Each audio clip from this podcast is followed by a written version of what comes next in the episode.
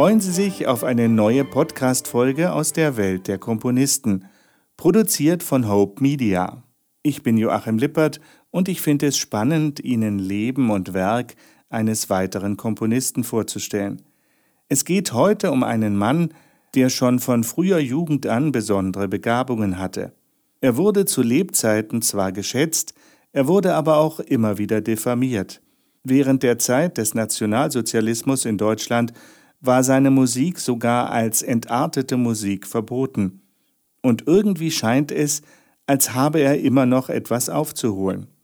Auch wenn heute etliche seiner Kompositionen Weltruhm erlangt haben. Er wurde nur 38 Jahre alt. Wir reden von dem Komponisten Felix Mendelssohn Bartholdy, und ich habe heute einen besonderen Fachmann am Telefon zur Verfügung, der mir über Felix den Glücklichen einiges erzählen kann. Es ist Jürgen Ernst, der Direktor des Mendelssohn-Hauses in Leipzig, ein, wie ich finde, sehenswerter Ort der Musikgeschichte. Das Mendelssohn-Haus, wo Mendelssohn lebte und starb, ist ein Museum geworden, das Besucher aus der ganzen Welt anzieht. Im Museum selber werden wir uns in späteren Podcast-Folgen noch näher umsehen. Heute interessieren wir uns mehr für einige Einzelheiten aus Mendelssohns Leben.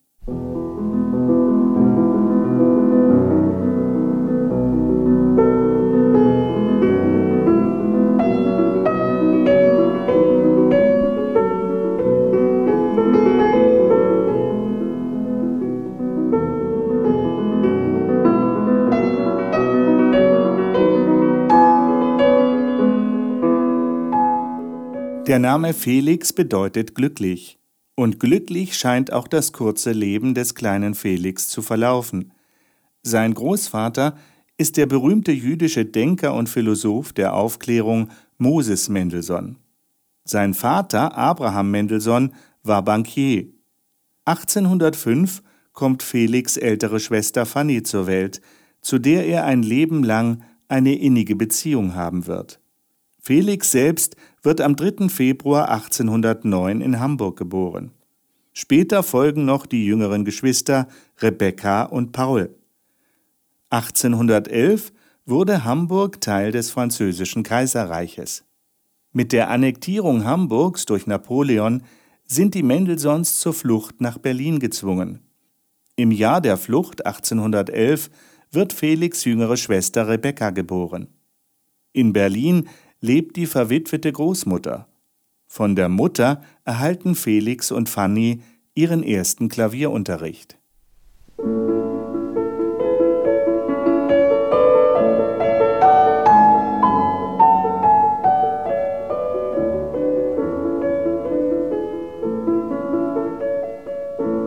Die Familie Mendelssohn war jüdischer Herkunft. Schon früh ließ Abraham Mendelssohn die Kinder zum christlichen Glauben konvertieren. Jürgen Ernst, der Direktor des Mendelssohn-Hauses in Leipzig, kennt die Gründe. Die jüdische Bevölkerung hatte auch zu Mendelssohns Zeiten immer wieder mit Vorurteilen und Ressentiments zu kämpfen. Dieser Antisemitismus im 19. Jahrhundert, wir sind ja so gern bereit, das nur auf das 20. Jahrhundert zu verknappen. Das war ja schon im 19. Jahrhundert eine verbreitete Volksströmung.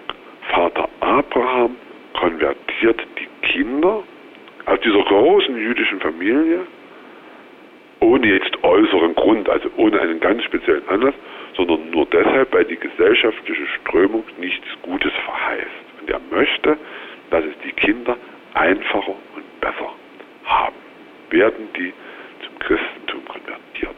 Am 21. März 1816 wurde Felix im Alter von sieben Jahren in der evangelischen Kirche getauft.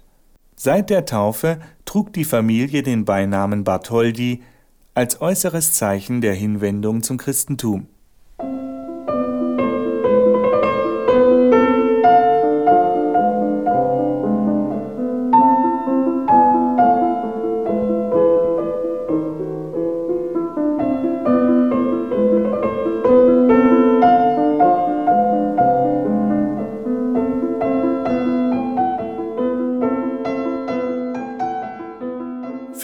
Mendelssohn Bartholdy ist nicht nur ein überaus talentierter Komponist und Musiker.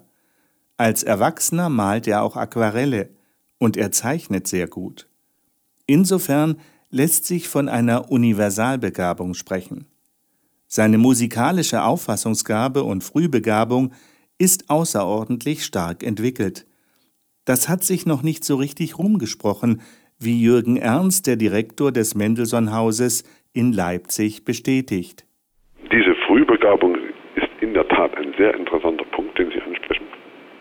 Auch das wenig bekannt. Alle Welt redet von dem Wunderkind Mozart. Das ist in der Tat unstrittig. Dass Mendelssohn in gleicher Weise früh begabt war, ist eher weniger bekannt. Anders als Mozarts Vater hetzte Abraham Mendelssohn seinen Sohn nicht als Kind auf Konzertreisen durch ganz Europa. Aber der Vater von Felix sorgte für eine sorgfältige musikalische Erziehung durch die besten Lehrer Berlins. Von besonderem Einfluss war auch der Leiter der Berliner Singakademie Karl Zelter. Im Alter von zehn las der junge Felix Cäsar und Ovid. Er erhielt zusammen mit seiner Schwester Fanny Unterricht in Geometrie, Arithmetik, Geschichte und Geographie. Die frühen Kompositionsversuche von Felix beschreibt ein Freund so. Es liest Thomas Walter. Ich fand ihn auf einem Schemel an einem kleinen Tisch sitzend und mit größter Ernsthaftigkeit schreibend. Auf mein Befragen, was er täte, antwortete er ernst Ich beende gerade mein neues Quartett für Klavier und Saiteninstrumente. Über seine Schulter blickend sah ich eine wunderschöne Partitur, wie von einem gelernten Kopierer geschrieben. Dann, die Quartette vergessend, gingen wir in den Garten hinab, wo er hohe Hecken im Satz übersprang, lief, sang und Bäume erkletterte wie ein Eichhörnchen. Der Sänger und Bühnenschriftsteller Edward de Vriend war acht Jahre älter als Felix. Er schildert den jugendlichen Felix so. In musikalischen Kreisen hatte ich von den außerordentlichen Fähigkeiten des Knaben gehört, ihn in der Singakademie und in Zelters Freitagsmusiken gesehen, auch in einer Singeteegesellschaft getroffen, wo er unter den Erwachsenen in seinem Kinderanzuge, dem sogenannten Habit, stand. Einer am Hals weit ausgeschnittenen engen Jacke, über welche das weite Beinkleid geknöpft war. In dessen seitwärts eingeschnittenen Taschen hatte der Kleine gern die Hände gesteckt und wiegte den Lockenkopf seitwärts hin und wieder. Später wird Felix Wesensart von dem Freund John Horsley wie folgt beschrieben. Klein und schlank gebaut, von geschmeidiger Gestalt, sehr behend und lebhaft, mit beweglichem Gesicht, voll von Heiterkeit und Leben. Er hatte schwarzes, dichtes, sehr feines Haar, einen ausdrucksvollen, feinen Mund, weiße, regelmäßige Zähne und große, dunkelbraune Augen. Er lachte oft und herzlich und hatte einen sehr entwickelten Sinn für das Komische. Wenn ihn etwas besonders belustigte, konnte er sich förmlich vor Lachen krümmen und schüttelte dann seine Hand im Gelenk in einer eigentümlichen Weise, um seiner Lustigkeit Nachdruck zu geben. Bei lebhafter Zustimmung nickte er heftig mit dem Kopf, so dass ihm das Haar ins Gesicht fiel. Die Hände waren klein und mit spitzen Fingern.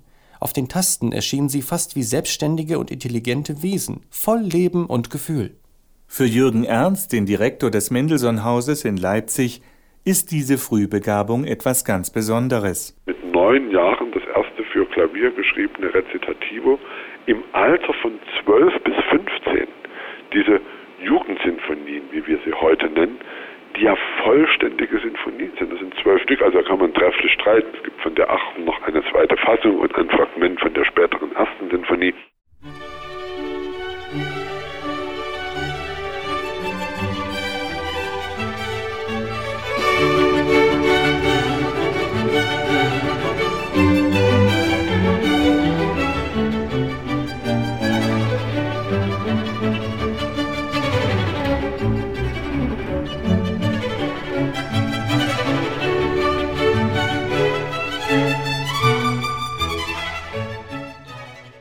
Bei seinem Lehrer Karl Friedrich Zelter, dem Direktor der Berliner Singakademie, bekommt Felix mit zehn Jahren zusammen mit seiner Schwester Fanny Kompositionsunterricht. Darüber hinaus hatte der junge Felix bei Zelter Choralsatz und Kontrapunkt gelernt. In der Singakademie fanden sich Juden, Christen und Atheisten. Am Rande der Proben wurden Gespräche geführt über Theologie, über Kunst und Wissenschaft. Eine Besonderheit der Berliner Singakademie war, zum ersten Mal durften hier Männer und Frauen zusammen singen. Mendelssohn nutzt auch sogleich die klanglichen Möglichkeiten der Frauenstimmen. Der junge Mendelssohn genoss das Privileg, gerade eben von ihm komponierte Stücke auch gleich aufführen zu lassen. Die Tinte war noch nicht getrocknet. Felix hatte Kontakt zum Cäcilienverein in Frankfurt am Main. Dieser Chor bemühte sich um die Wiederbelebung katholischer Kirchenmusik. Dieser Kontakt führte zur Komposition des achtstimmigen Doppelchores Jube Domne. Felix Mendelssohn Bartholdy war zu diesem Zeitpunkt erst 13 Jahre alt. Er vertonte in Jube Domne den Anfang eines klösterlichen Nachtgebetes. Herr, gib den Segen.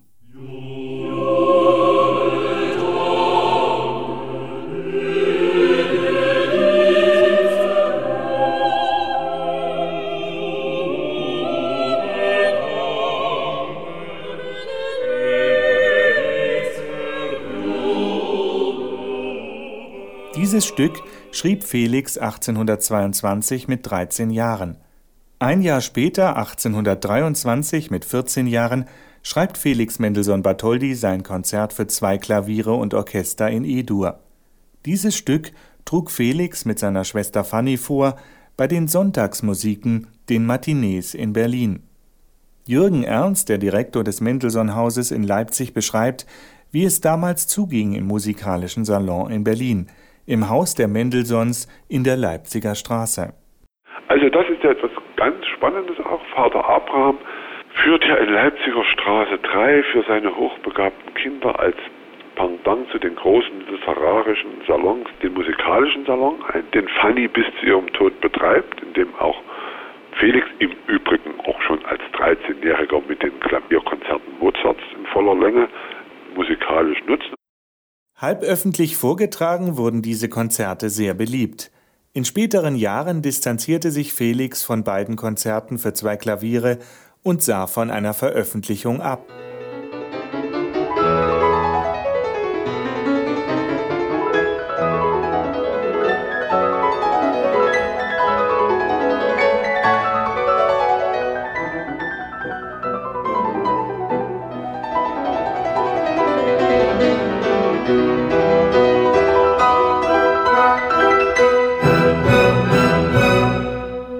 Lehrer Karl Zelter war von seinem jungen Schützling so beeindruckt, dass er ihn unbedingt Goethe in Weimar vorstellen wollte.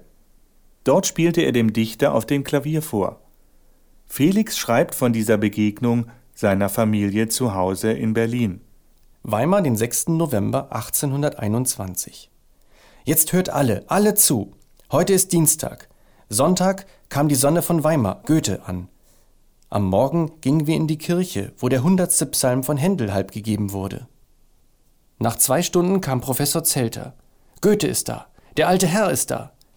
Gleich waren wir die Treppe hinunter in Goethes Haus. Er war im Garten und kam eben um eine Hecke herum. Ist das nicht sonderbar, lieber Vater? Ebenso ging es auch dir. Er ist sehr freundlich, doch alle Bildnisse von ihm finde ich nicht ähnlich.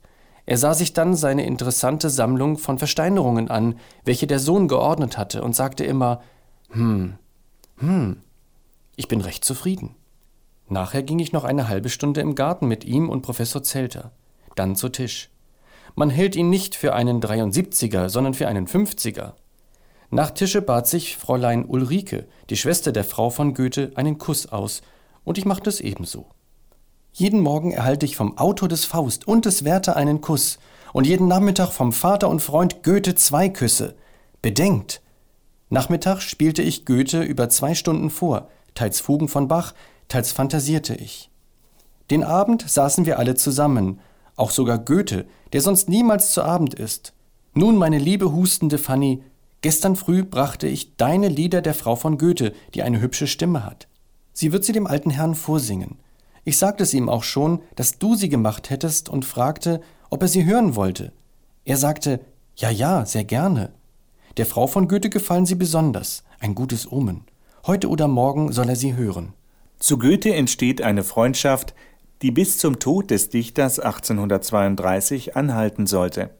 Wenig später berichtet Felix von der täglichen Routine bei dem Besuch. Weimar, den 10. November 1821. Ich spiele hier sehr viel, mehr als zu Hause, unter vier Stunden selten, zuweilen sechs, ja wohl gar acht Stunden. Alle Nachmittage macht Goethe das streicherische Instrument mit den Worten auf Ich habe dich heute noch gar nicht gehört, mach mir ein wenig Lärm vor.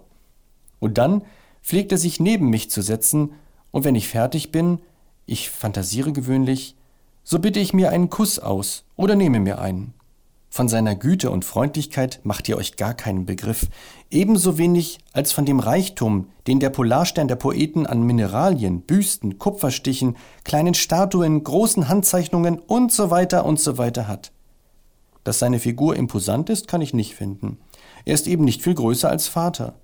Doch seine Haltung, seine Sprache, sein Name, die sind imposant. Einen ungeheuren Klang der Stimme hat er, und schreien kann er wie zehntausend Streiter. Sein Haar ist noch nicht weiß, sein Gang ist fest, seine Rede sanft.